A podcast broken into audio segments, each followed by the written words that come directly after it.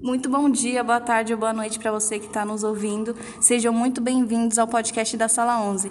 Hoje nós iremos falar sobre filosofia política e movimentos separatistas. Os convidados de hoje são eu, Manuela, Jéssica Dias, Calma Mendes, Carolina Matos e Yasmin Sabrina. Agora é com você, Jéssica. A filosofia política é a área de estudo da filosofia preocupada com as diversas questões políticas que emergem a partir do convívio social e da organização deste convívio, em meio a uma agrupação humana.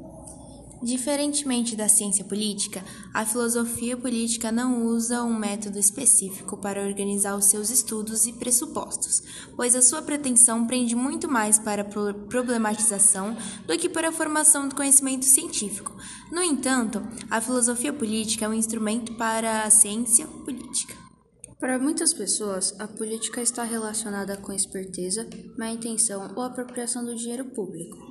Sim, talvez isso ocorra devido ao mau comportamento de alguns políticos.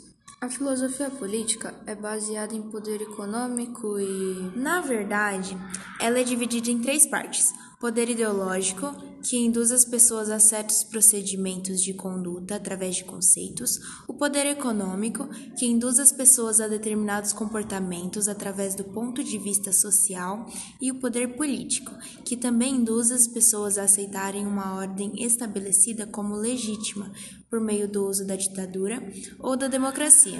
Sim, e ouvi falar que Jean e Thomas Hobbes foram muito importantes para a política do poder absoluto.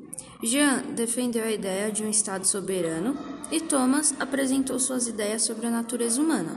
E no período iluminista, três pensadores se destacaram no campo da reflexão política. Foram eles John Locke, Charles e Jean. Ao longo da história, o direito se apresenta como um instrumento de proteção das elites dominantes, visando, a partir da criação de regras favoráveis à dominação priorizar os interesses da mencionada casta. E assim, conforme preconiza Karl Marx, são defendidos, muitas vezes de forma implícita, mascarada pela ideologia, os ideais de um grupo dominante. E como são formados movimentos separatistas? São pessoas que não conseguem identificar a forma de seu governo. Isso pode ir algo de ruim, tipo, não concordar com algo? Então, não, pois foram esses movimentos que levaram à constituição de novos países. Eles são bem importantes. E também a reunificação de países. Sim, a União Soviética é um exemplo desses países que se reuniram. Mas nem tudo é mil maravilhas. Por mais que exista a reunião entre países, existe a confrontação. Por territórios, Manuela, foram necessárias até as forças armadas para eles se defenderem, defenderem suas fronteiras.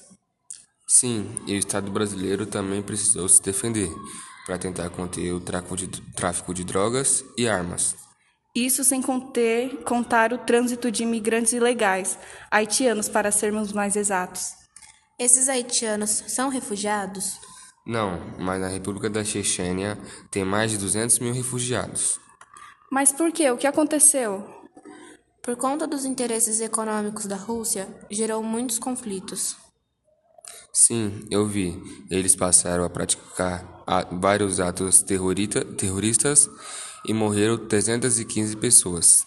Esses conflitos só acontecem em países pobres ou ricos? Tem alguma diferença? Não sabemos exatamente. Por exemplo, a Catalunha é a região mais rica e industrializada, inclusive muito turística. E atualmente não acontecem esses conflitos. Por que os catalães querem mais autonomia? para que eles pudessem conquistar sua independência. Assim como outros movimentos separatistas, os catalães querem ter o poder de tomar as suas próprias decisões, sem interferência de, ninguém.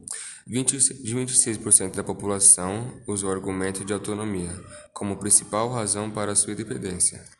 Eles querem ser livres de tudo, por conta que já estão em uma relação desgastada com a administração central da Espanha. Além disso, razões históricas, econômicas e culturais também têm grande peso no movimento.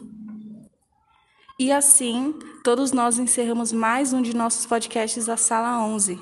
Muito obrigada pela audiência de todos. Um abraço e te vejo até o próximo podcast.